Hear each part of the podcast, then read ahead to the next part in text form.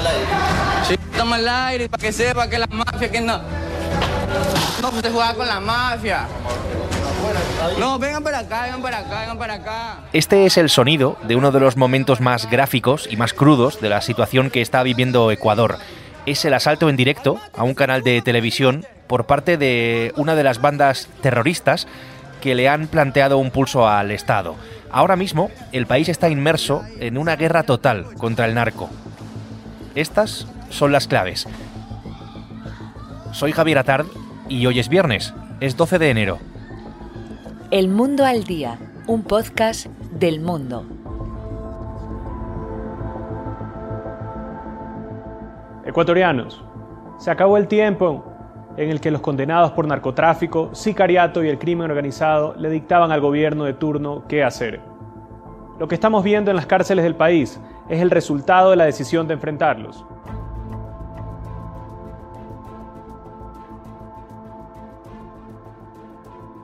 Daniel Novoa es el presidente de Ecuador desde hace bien poco, desde el 23 de noviembre, después de una época un tanto turbulenta para la política de ese país. Esta semana, la fuga de la cárcel del narcotraficante Fito le ha obligado a declarar el estado de excepción por 60 días. Este es el comienzo de una guerra contra las bandas terroristas, así es como las llama el gobierno, que incluye el toque de queda entre las 11 de la noche y las 5 de la mañana y la movilización por todo el país de la policía y del ejército, con los militares en la calle. Este, digamos, es el comienzo de la guerra, pero no es el punto de partida de la complicada situación que vive Ecuador. Allí está Daniel Lozano, enviado especial del mundo. Dani, ¿qué tal? ¿Cómo estás? Hola Javier, muy bien. ¿Dónde estás ahora mismo en Ecuador? ¿En qué parte exactamente? Eh, pues estoy en Guayaquil, eh, que como sabes ahora se escribe Kill con K I L L, su versión eh, inglesa, ¿no? Porque la verdad que la, ciudad se ha convertido de un paraíso turístico, se ha convertido ahora en, una de las más violentas de, la región. ¿Y la situación en la calle, Dani? Tú que llevas los últimos días eh, por allí, ¿cómo es en este momento? Es verdad que ayer las calles estaban totalmente vacías en el centro de Guayaquil. Hoy se ha recuperado un poco, un poco el pulso ciudadano. Se han reabierto algunos negocios, se está enterrando a alguna de las víctimas, como, como un cantautor de Guayaquil muy querido, ¿no? también había un campeón de fisiculturismo, también murió en, otro, en otras balas perdidas. Y, un poco la sociedad intenta recomponerse. El, gobierno busca, ha buscado con esta medida devolver la tranquilidad eh, que había sido robada. No solo yo creo la, eh, el lunes, martes, sabes, y parte del miércoles, yo creo que ya estaba desde hace meses en una situación límite, ¿no? La que vivía este país. ¿Y cuál es esa situación límite que nos trae, que nos ha traído, que ha traído al país hasta, hasta aquí? Eh, ¿Cómo podemos explicar, en pocas palabras, lo que está pasando en Ecuador? Bueno, pues que el, gobierno ha dado un paso adelante y ha, ha decretado un conflicto interno armado, eh, que viene a ser casi una guerra, lo que no pasaba aquí desde hace 30 años, ¿no? que fue eh, la guerra, la famosa guerra fronteriza con Perú. bueno, pues ha decretado este conflicto interno armado para luchar contra 22 bandas terroristas definidas, eh, localizadas por el gobierno. yo creo que sobre todo mm, el gobierno estaba, o Novoa, entre la espada y la pared, ¿no? La espada, el narco y la pared, porque se ha convertido Ecuador en el país más violento de, la región, eh, por la fuga de película de dos capos del narcotráfico y ese asalto que todo el mundo ha visto, ¿no? Horroroso contra los compañeros de, de TC Televisión, ¿no? Em, el gobierno ha decidido decretar y, se ha impuesto la mano dura, ¿no? Porque, Dani, eh, tú además has trabajado allí, has vivido en, Ecuador. ¿Es un país ahora realmente peligroso? Bueno, el Ecuador en el que yo viví ya no, no existe, ¿no? El país, el paraíso del turismo, el más pacífico de, las Américas, eh, ya no lo es, ahora es el más violento, eh, estos récords de 46 homicidios por, cada 100.000 habitantes con lo que ha adelantado a Honduras, a Venezuela, a Colombia, eh, pues confirman lo que se venía, se venía adelantando en estos años, ¿no? Esto es una, esta ciudad no tiene nada que ver, el malecón antes eh, con todo el mundo en la calle, ahora eh, la gente tiene miedo, la gente está horrorizada y ha convertido... Bueno, de hecho hay un dato muy importante, ¿no? Los ecuatorianos están emigrando, sobre todo para Estados Unidos, también para España, por culpa de la violencia, no de la situación económica, social o de la dictadura como los venezolanos. Completamente vivimos de miedo porque el día a día que salimos a trabajar nosotros no sabemos si es que regresamos, si es que volvemos completos a casa y es una intranquilidad para la familia, para los que nos esperan en casa.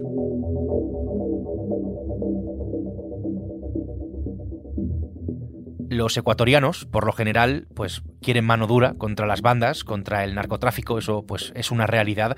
También lo es que el presidente Novoa ha endurecido su discurso, quiere plantar cara a los narcos con dos megacárceles al estilo de las de Bukele en El Salvador, tan controvertidas por otra parte. Se ha empoderado a los militares, tanto como que el Congreso ha mm, acordado conceder indultos y amnistía a policías y militares que combatan el crimen organizado, así, de forma preventiva. Esta, pues bueno, es una prueba más, ¿no? De la situación límite que se está viviendo. No obstante, se habla de que se está librando una guerra interna. El contexto, Dani, yo creo que siempre es importante, y en este caso, pues más aún, ¿cómo es posible que el mundo de la droga, eh, el narcotráfico, hayan llegado a tener así, en esta situación, a Ecuador? ¿Cómo se ha llegado hasta ese punto? Los ecuatorianos se despertaron y de repente vieron que tenían a este monstruo eh, sentado en sus casas y, marcando su vida económica también, ¿no? Por las extorsiones muy numerosas que hay en, toda la zona de la costa. Eh, yo creo que hay varias claves muy importantes. Uno, la ubicación geográfica de Ecuador, ¿no? Entre los grandes productores, que son Perú, Bolivia y Colombia. Otra, la llegada de los cárteles mexicanos que se han asociado y han creado sucursales con las famosas bandas Chone Killers, Choneros, Lobos, R7, las famosas bandas ecuatorianas. Yo creo también que este sea un país dólar. A los, a los narcos les encanta el dólar porque es más fácil de lavarlo, ¿no? Eh, que este sea un país dolarizado también ha contribuido, ¿no? A, que se haya convertido en el epicentro del narcotráfico. ¿Sabes que el último gran cargamento de, bueno, el, el cargamento récord de comisado en España, casi 10 toneladas, eh, fue en el puerto de Algeciras eh, hace unos meses y, eran con estaba escondido la droga en, un, barco de, que venía con, lleno de bananas desde Guayaquil. Es que, fíjate, Dani, por esto que dices, hay un dato que a mí me ha pues, sorprendido. Yo eh, lo desconocía totalmente, lo he descubierto además leyendo tus crónicas desde allí, y es que gran parte de la droga que llega a los puertos, tanto de Europa como de Estados Unidos, viene de allí, de Ecuador. Exactamente, o sea, eh, Guayaquil, los puertos de Guayaquil y también de Manta se han convertido en la principal rampa de lanzamiento hacia, hacia tanto Estados Unidos como hacia Europa, ¿no? Eh, es tremendo, ¿no?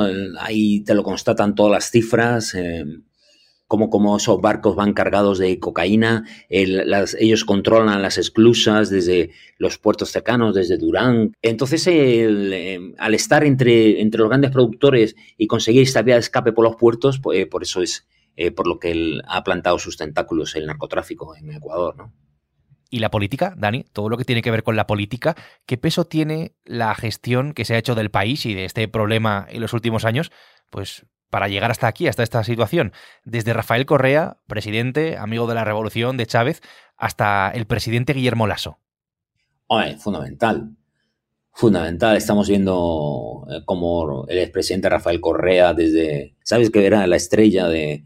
Una de las estrellas del, programa de, esto, de la televisión de Putin en el, el Russia Today en América Latina, ¿no?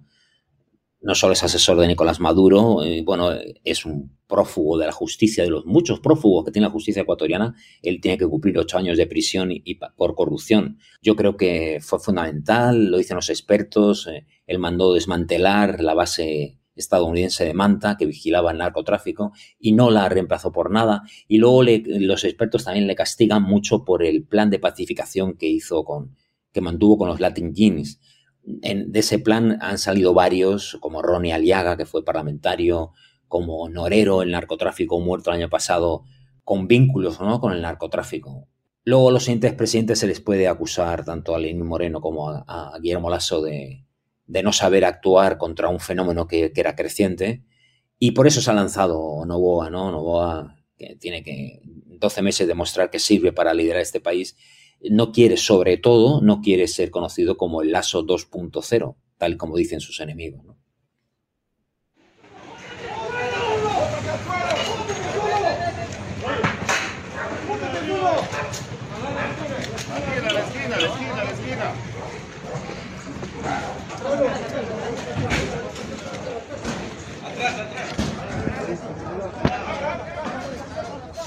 Hay algunos personajes clave en esta historia.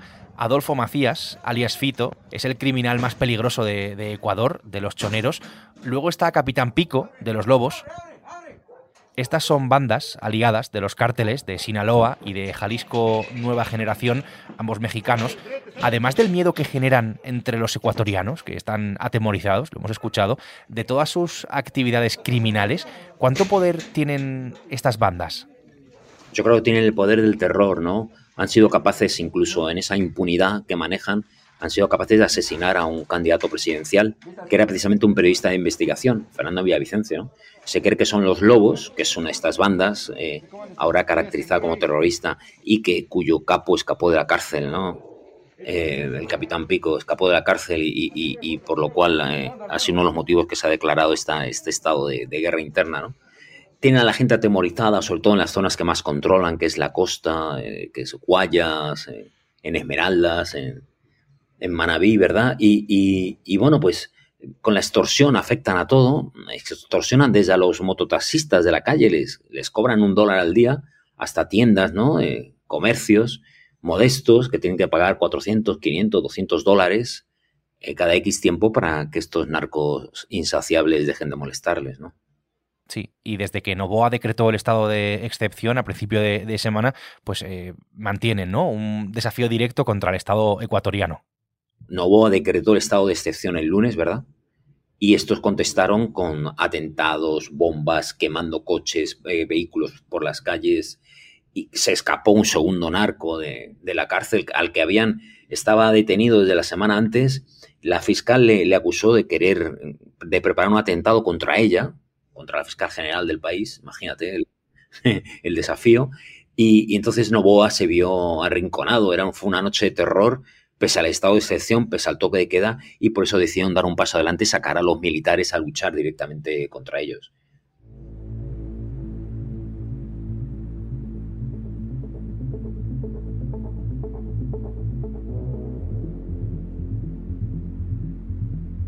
El señor presidente de la República nos estableció una misión muy clara.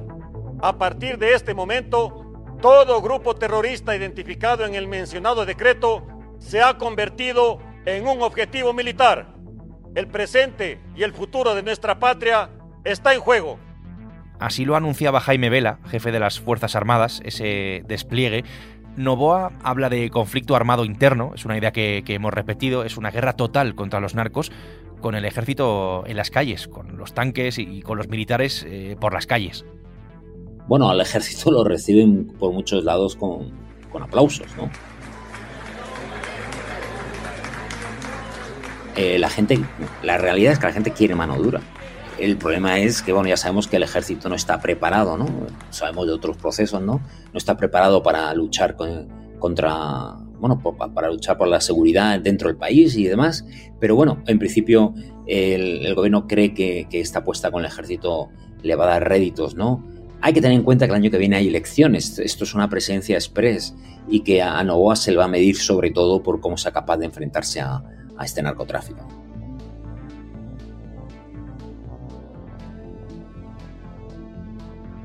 Uno de los momentos más crudos de este desafío es el vivido esta semana en un canal de televisión, en TC Televisión, un canal además líder de audiencia en, Ecuador, por parte de los Tiguerones, una de estas bandas criminales de las que estamos hablando, un asalto armado en toda regla, imágenes del terror ¿no? que han dado la vuelta al mundo. Así es como lo cuenta uno de sus periodistas cuando a las 2 de la tarde con 10 minutos o algo así, escuchamos que había una pensábamos que era una pelea que había afuera en el estudio, en los pasillos, pero no fue así. Eh, por interno nos dice el productor y el director de cámara, por favor... Eh, bueno, fue un comando kamikaze de, de jovencitos de los Tiguerones, eh, que es una banda asociada a los Lobos, que asaltaron en pleno directo este canal, que es de los más populares del país, y estaban buscando a uno de los a uno de los periodistas estrella, un presentador que es muy, muy frontal, muy directo, les llama de todo, ratas de, de cloaca, de alcantarilla, cualquier tipo, de tipo de insulto para, eh, para representar a, estos, estos delincuentes, ¿no?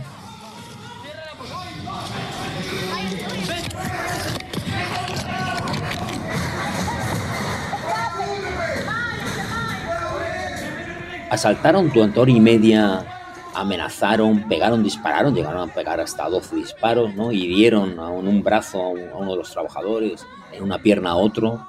La mayoría estaba escondido donde podían, en cualquier agujero, y, pero tuvieron en el pleno estudio, tuvieron a varios eh, amedrentados. Ahí intervino, rápidamente intervino, intervinieron comandos de, preparados de la policía y les dieron la posibilidad de entregarse, porque si no los iban a eliminar, y se entregaron.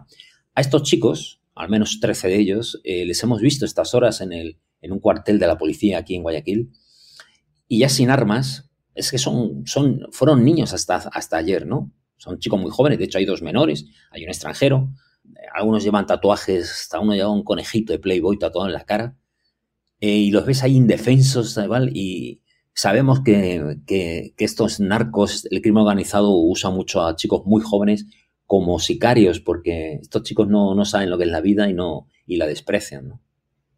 Y después de todo esto que, has contado, Dani, em, esto que está pasando en Ecuador, ¿tiene visos de arreglarse o es bastante complicado eso de sacudirse el peso de los cárteles y del narcotráfico? Bueno, yo creo que esto es una... Acaba de decir el ministro de Defensa que, que sobre todo es famoso porque es TikToker de seguridad, ¿no? bueno, él ha dicho algo así como que, que, que, restablecer el orden es una batalla larga, pero que al menos ha iniciado, ¿no? Bueno, yo creo que sabemos Colombia, México, sabemos lo que es el narcotráfico y, ese monstruo está allí y no se va, ¿no? De, de un día para otro. Esto es lo que está pasando en Ecuador. Estas son las claves de esta guerra interna. Dani, te lo agradezco. Gracias por, por contarnos y por explicarnos esta realidad. Gracias. Eva, a ti, muchas gracias.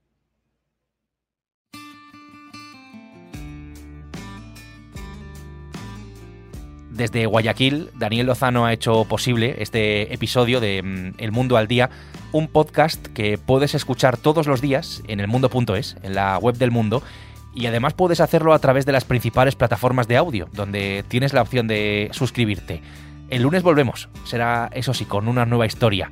Hasta entonces, gracias por estar al otro lado, buen fin de semana y saludos de Javier Atard. Has escuchado El Mundo al Día, un podcast del mundo